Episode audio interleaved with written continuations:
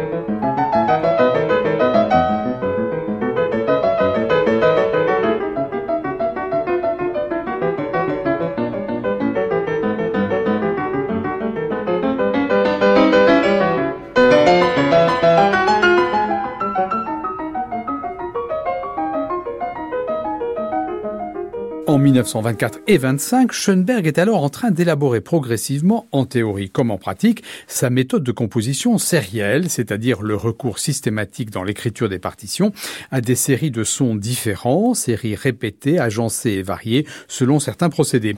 C'est la musique sérielle que l'on nommera dodécaphonique si la série qui engendre l'œuvre est formée des douze sons de la gamme chromatique. Schoenberg, avec la capacité de voir loin typique de l'ingénieur prussien qu'il n'est pas d'ailleurs, était persuadé que c'était là, je cite, le début d'une ère nouvelle et que cette méthode de composition devait assurer, je cite de rechef, la suprématie de la musique allemande pour les 100 prochaines années.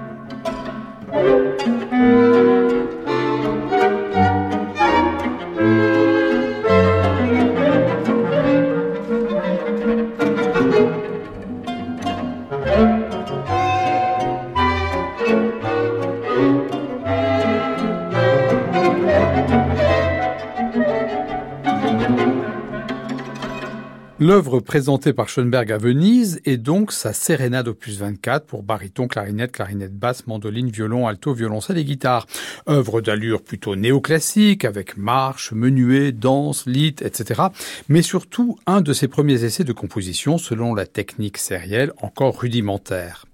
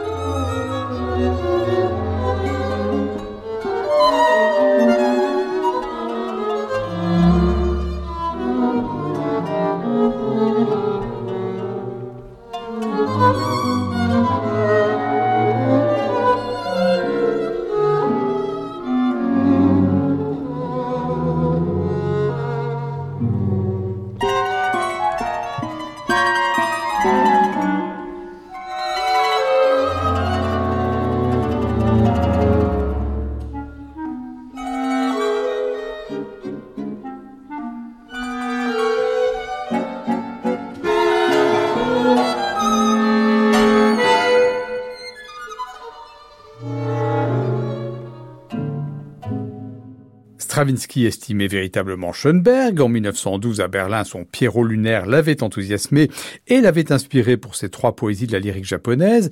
Mais Stravinsky ne cachait pas que le côté très systématique du viennois de Berlin l'énervait profondément, ainsi que par-dessus tout, je cite, mais si vous me suivez cette fois-ci, c'est Stravinsky que je cite, cette manie de vouloir absolument canoniser Gustave Mahler. Fin de citation. Mais jamais Stravinsky ne se départit d'une attitude respectueuse à l'égard de son aîné de 8 ans.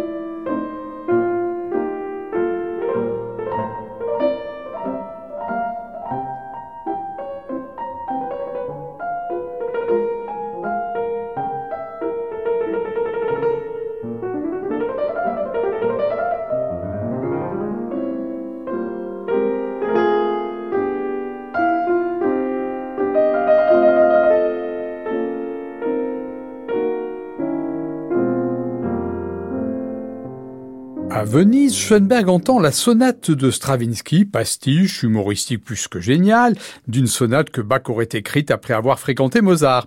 Schoenberg est déjà plutôt allergique à la modernité stravinskienne de Petrouchka et du Sacre, décontenancé par le comportement artistique de Stravinsky qui, en dix années, a montré une maîtrise absolue de l'art musical dans tous ses registres et une capacité de renouvellement sans pareil, que Schoenberg ne comprend que comme une versatilité sans borne, sans objectif, sans vision, ni projet. À l'écoute de cette sonate, dépourvue à ses oreilles de toute signification, Schoenberg est complètement déconcerté et constatant l'enthousiasme du public et du milieu musical qui à tort voit dans cette sonate un impressionnant et magistral retour à Bach, Schoenberg considère que tout cela est intolérable. Les bornes de l'inacceptable sont franchies. Il compose et publie ces trois satires dont la seconde raille très méchamment Stravinsky. Et tiens donc, qui roule le tambour, mais c'est le petit il s'est fait coiffer à l'ancienne mode, ça lui va plutôt bien, comme des vrais faux cheveux, comme une perruque. Tout à fait, c'est du moins ce que croit le petit Modernsky, tout à fait comme Papa Bach.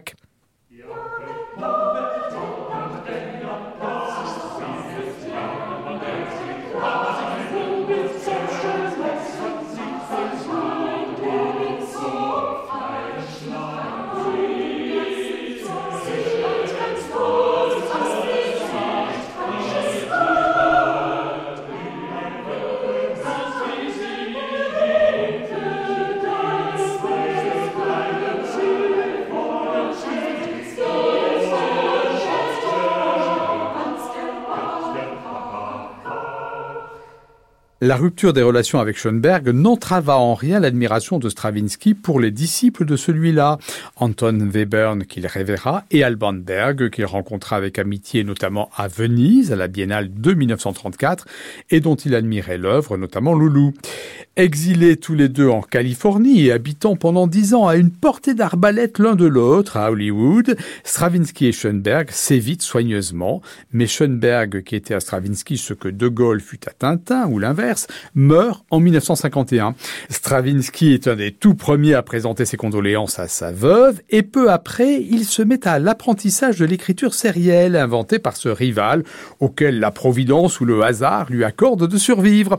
À 70 ans passés, désormais seul plus grand compositeur vivant, Stravinsky s'astreint à apprendre cette technique d'écriture qu'il maîtrise très vite et fait sienne jusqu'à la dominer et naturellement à la subvertir à sa façon en continuant à écrire du Stravinsky, sériel, certes, mais sans renoncer à son inventivité inouïe, à la recherche de l'efficacité sonore et émotionnelle, à la liberté de ton et de style, et de fait sans rupture esthétique, avec les chefs-d'œuvre écrits pendant la Grande Guerre ou avec Nos, par exemple. En témoigne cette gaillarde du ballet Agone de 1957, musique sérielle, la plus adamantine qui soit, avec une combinaison instrumentale inouïe, flûte, harpe, mandoline, piano, timbale aigu et en pizz, et l'on osera faire se succéder la danse de la sérénade opus 24 de Schoenberg en 1925 et cette gaillarde de Stravinsky en 1957, et c'est très beau.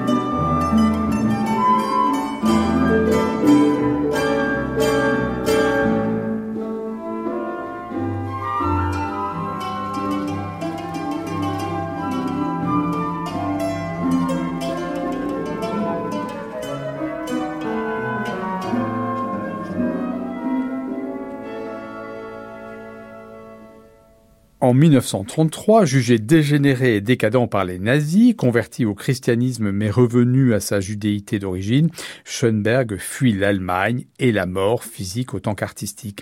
Il traverse une crise profonde, l'inspiration semble l'avoir quitté.